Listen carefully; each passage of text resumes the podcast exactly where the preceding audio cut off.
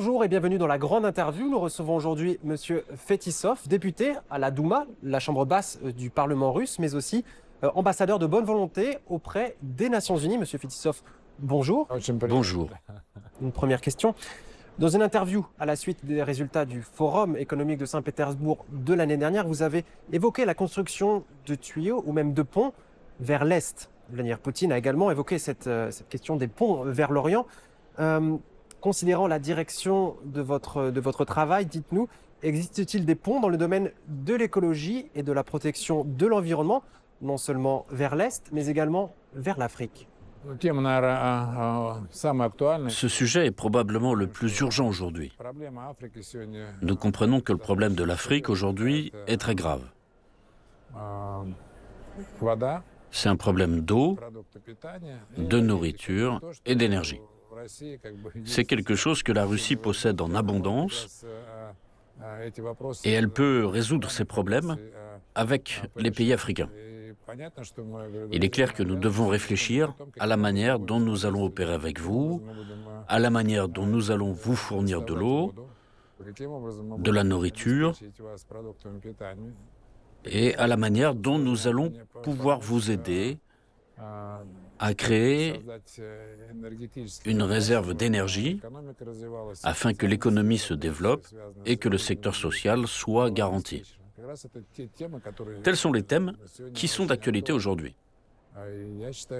Je pense que dans un avenir proche, c'est ce même ordre du jour qui nous aidera à entamer un dialogue avec l'Occident, car le sujet a été abordé.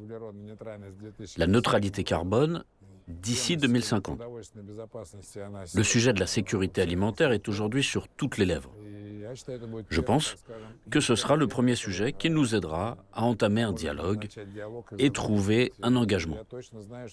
Je sais pertinemment que le monde ne pourra pas traiter ce problème sans le bien-être de l'environnement.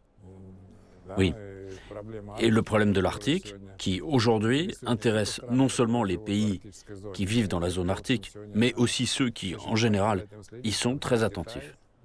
C'est notamment la Chine qui envisage très sérieusement d'utiliser les réserves de l'Arctique, ainsi que la route maritime du Nord pour assurer son succès économique.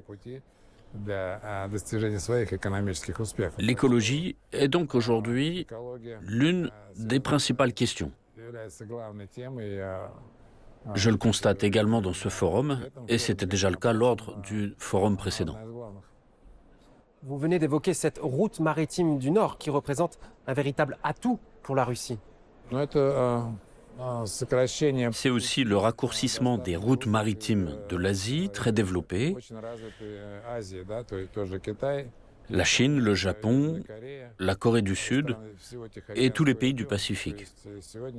Donc aujourd'hui, les flux de marchandises passent par la route du Sud, qui est beaucoup plus longue que la route maritime du Nord, mais il faut ici la pleine coopération des pays qui coopèrent déjà au sein du Conseil arctique.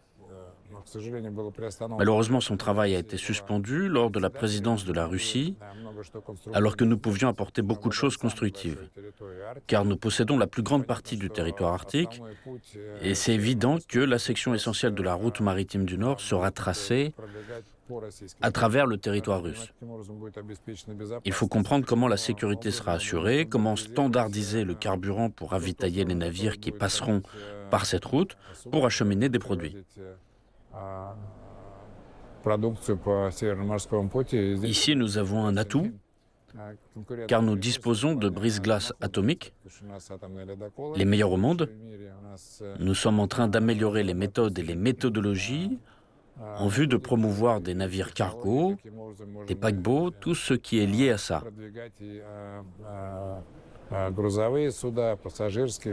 Le sujet est donc d'actualité. On comprend bien que la Russie ainsi que tous les autres pays qui participeront à ce projet remporteront d'immenses revenus économiques.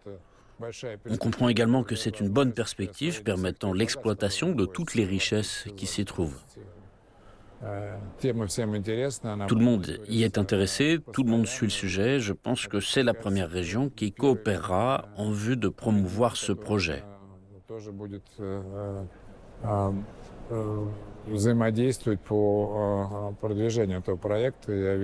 Je crois qu'on verra bientôt cela. Ce qui est intéressant, c'est que la communauté scientifique, qui s'occupe des problèmes de l'Arctique, exerce une coopération. Il ne reste que les États membres du Conseil arctique qui comprennent le problème. Les conflits se terminent tôt ou tard, mais la vie continue. La vie dans l'Arctique est l'avenir de notre planète.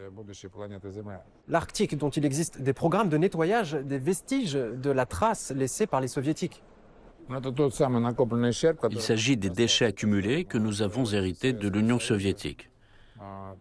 C'est un problème qui est bien connu. Retirer les vestiges de l'Arctique n'est pas facile, mais nous travaillons là-dessus. Je peux vous donner l'exemple de la ville de Norilsk, où on extrait du nickel, et pas seulement du nickel.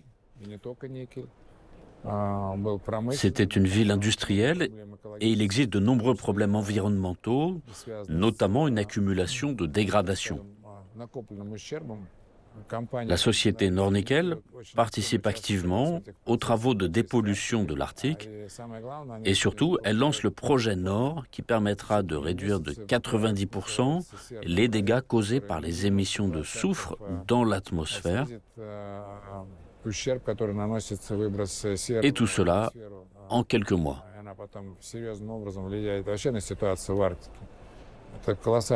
Cette initiative aura un impact majeur sur la situation en Arctique en général.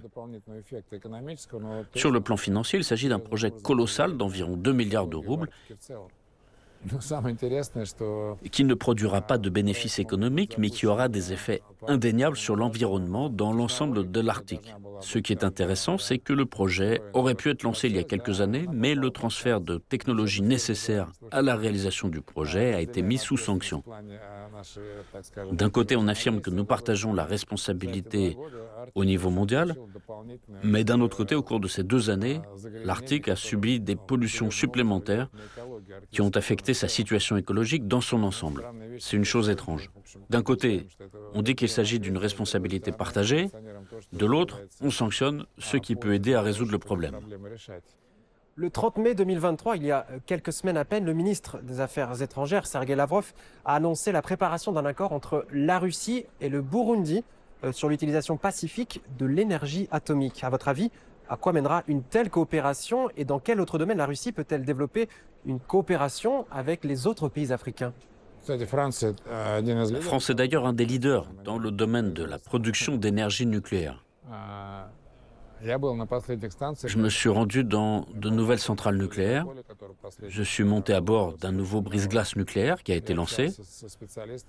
J'ai parlé avec des employés du secteur des technologies nucléaires et du retraitement du combustible nucléaire usé. Selon les experts, l'énergie nucléaire est aujourd'hui presque totalement sûre, c'est-à-dire qu'il existe toutes sortes de mécanismes de sécurité. Et surtout, il y a des perspectives pour un nucléaire sans déchets, ce qui a une influence considérable sur l'environnement mondial, entre autres choses. Aujourd'hui, nous devons promouvoir cette technologie et ne pas avoir peur de l'utiliser. Les événements de Fukushima et de Tchernobyl ont sérieusement sapé la réputation de cette technologie, mais elle se développe. Aujourd'hui, nous sommes fiers de pouvoir constater que Rosatom a réussi à préserver le fonctionnement du système et qu'il propose désormais des solutions fantastiques à cet égard.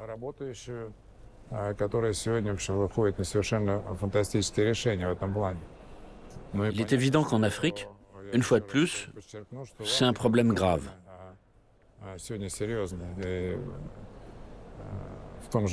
Au Maroc, par exemple, on dit que c'est le nucléaire qui permettrait de résoudre beaucoup de problèmes, la sécheresse, la pénurie d'eau, notamment pour l'irrigation, l'impossibilité de dessaler l'eau parce qu'il n'y a pas assez d'énergie. Je pense que le Burundi a pris la bonne décision en prenant cette voie. Il bénéficiera sans aucun doute d'une énergie verte, ce qui lui permettra de se développer d'une manière totalement différente. Nous ne pouvons que les féliciter et dire aux autres pays, je suis sûr que ce sera l'un des principaux sujets du sommet Russie-Afrique, que si nous parlons d'autres problèmes du continent africain liés au manque d'eau, ce qui est le problème le plus important, et de nourriture, parce que la dégradation des sols et les sécheresses ne permettent pas de produire suffisamment de produits alimentaires sur le continent africain, que la Russie peut être un bon partenaire pour l'Afrique à cet égard.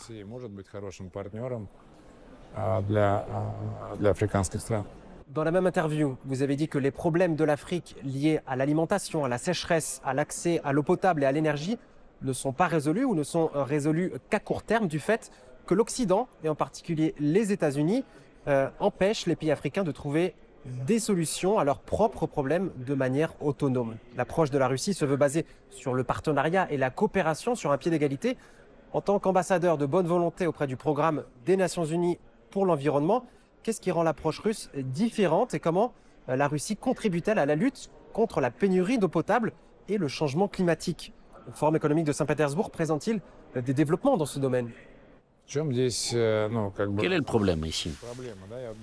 Quand j'étais au Maroc, j'ai parlé avec les gens. Le projet de centrale nucléaire était pratiquement signé.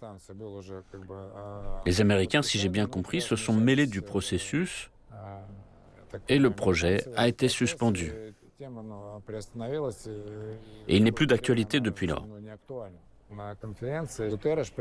Antonio Guterres, secrétaire général de l'ONU, et Miguel Moratinos, haut représentant pour l'Alliance des civilisations, cette organisation, ancien ministre espagnol des Affaires étrangères, participaient à la conférence.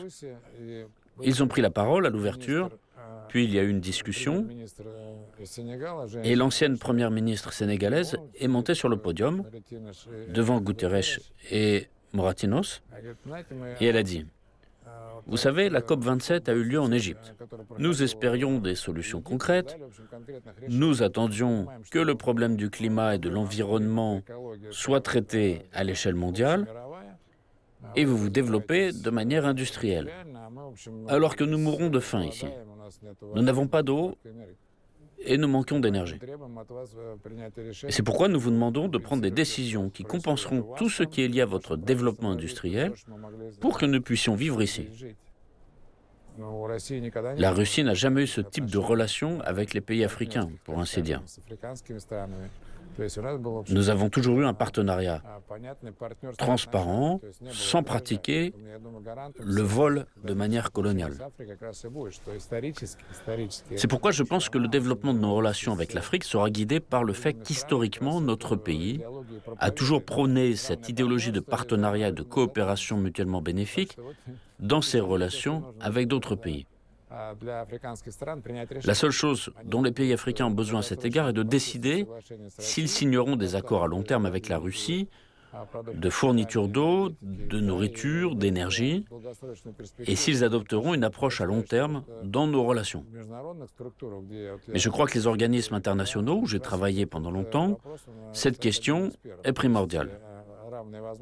L'égalité des opportunités, le respect de la culture de chaque pays, et le principe de non-ingérence dans les affaires intérieures. Pour ce qui est du commerce, nous n'avons aucun problème avec tous les pays avec lesquels nous entretenons de telles relations. Les problèmes sont généralement créés par les pays tiers, je dirais ceux qui se mêlent de toutes ces affaires. Je crois qu'il y a de grandes perspectives à cet égard. Il s'agira d'un partenariat mutuellement bénéfique ainsi que d'un renforcement des relations. Et encore une fois, nous espérons que lors des prochaines rencontres organisées avec les pays africains, nous concrétisons toutes ces initiatives et commencerons à les réaliser. Aussi, à la suite des résultats du Forum de Saint-Pétersbourg de l'année dernière, en réponse à une question sur les exigences environnementales pour l'industrie dans le contexte euh, de la pression des sanctions occidentales, vous avez noté que la Russie respectera tous les plans de travail euh, prévus. En particulier, vous avez parlé de la modernisation des installations de traitement euh, de l'eau, autant civile qu'industrielle. Comment avance ce projet? Nous en parlons constamment au niveau législatif, à la Douma, sur des plateformes non gouvernementales. Nous soulevons ces questions et j'estime que nous nous dirigeons dans la bonne direction.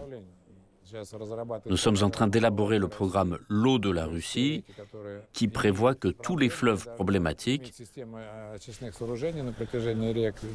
doivent être munis d'installations de traitement des eaux tout le long du fleuve. Il ne s'agit pas seulement d'installations industrielles, mais aussi municipales. Il est évident que tout cela doit concerner aussi les rivières qui sont des affluents. Notre devoir aujourd'hui est de faire tout pour que les entreprises qui nuisent à l'environnement se mettent à moderniser les installations de traitement des eaux. À cette fin, nous adoptons des règlements et des lois permettant de veiller sur l'état de l'environnement et de nos ressources en eau. La création du secteur des installations de traitement des eaux, c'est tout un secteur. Il faut comprendre à quel point les milieux d'affaires s'y intéressent. Mais l'essentiel, à mon avis, est de débloquer le financement. L'État, les banques et d'autres structures financières doivent appliquer le taux minimum pour donner la possibilité de lancer cet outil qui sera, je pense, très prisé par les milieux d'affaires. On adopte des programmes à court et à long terme en matière de bien-être écologique. En adoptant le programme sur l'eau, nous pourrons voir à quel point les intérêts de l'État et des entreprises convergent au niveau de la création de nouvelles installations de traitement et aussi de la modernisation des installations déjà vétustes. Ça nous donnera de l'air pur, de l'eau pure, et aussi cela nous permettra de faire des économies sur les soins, car la santé dépend, à mon avis, de choses qui sont évidentes. La qualité de l'eau que nous buvons, des aliments que nous consommons, de l'air que nous respirons. Ce sont des paramètres importants qui nécessitent une prise de conscience, notamment de la part des entreprises qui doivent aujourd'hui moderniser leur site de production et éviter tout effet néfaste sur l'environnement et sur l'écologie. Qu'attendez-vous de cette 26e édition du Forum de Saint-Pétersbourg? Établissez-vous de nouvelles relations internationales? Y a-t-il des perspectives de signature euh, de nouveaux contrats? Cette année, nous avons signé plusieurs documents avec de grandes sociétés sur notre coopération à l'avenir. Je parle de la société russe pour la protection de l'environnement. Mes attentes ont dépassé toutes les limites, je dirais. Nous pensions qu'à cette époque compliquée, où on voit cette tendance d'annuler la Russie partout, dans le sport, dans la culture,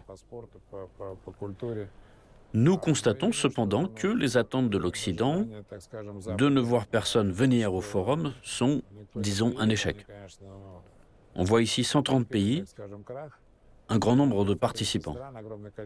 Ce n'est pas un hasard si un tel intérêt est porté envers ce qui se passe dans notre pays. Le monde est en quête de relations régulières à long terme avec la Russie. C'est elle qui garantira tout cela. C'est très important aussi de sentir cette atmosphère. Dès qu'on entre ici, on voit tant de choses qui se passent ici. Les gens ne sont pas venus ici pour faire la fête. Il y a des discussions très intéressantes. J'ai déjà participé à deux débats qui concernaient effectivement la modernisation et les priorités dans le développement de l'humanité. Des plans conçus à un horizon de 10 ou 20 ans. Cela suscite de l'espoir.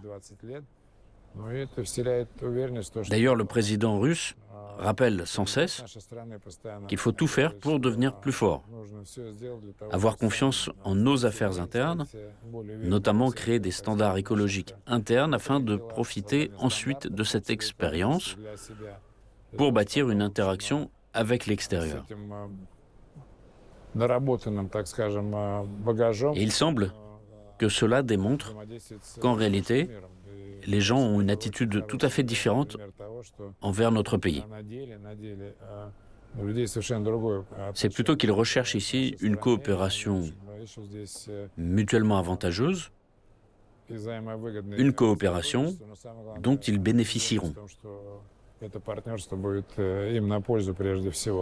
Au mois de juillet, ici même à Saint-Pétersbourg, se tiendra la deuxième édition du sommet Russie-Afrique. En que président du conseil public de la société d'État Rosatom. Avez-vous des attentes particulières à propos de ce sommet? L'un des objectifs clés du conseil public dont je fais partie, je suis l'adjoint de Likhatchov, le directeur de Rosatom, consiste à sensibiliser la population quant à la sécurité des centrales nucléaires, des transports qui fonctionneront à l'énergie nucléaire. Rosatom travaille aujourd'hui sur une question très intéressante, c'est celle des centrales de petite taille. Ce sera très pertinent pour l'Arctique. Aujourd'hui, Rosatom est présent dans la médecine, dans l'agriculture. Bref, nous comprenons que les nouvelles technologies nous ouvrent des horizons entièrement nouveaux. À vrai dire, je proposerais d'organiser une visite de centrale nucléaire pour des étudiants africains afin qu'ils puissent s'assurer qu'elles ont aujourd'hui des équipements de pointe. Ils pourraient visiter des brises-glaces qui fonctionnent à l'énergie nucléaire pour s'assurer qu'il n'y a aucun danger.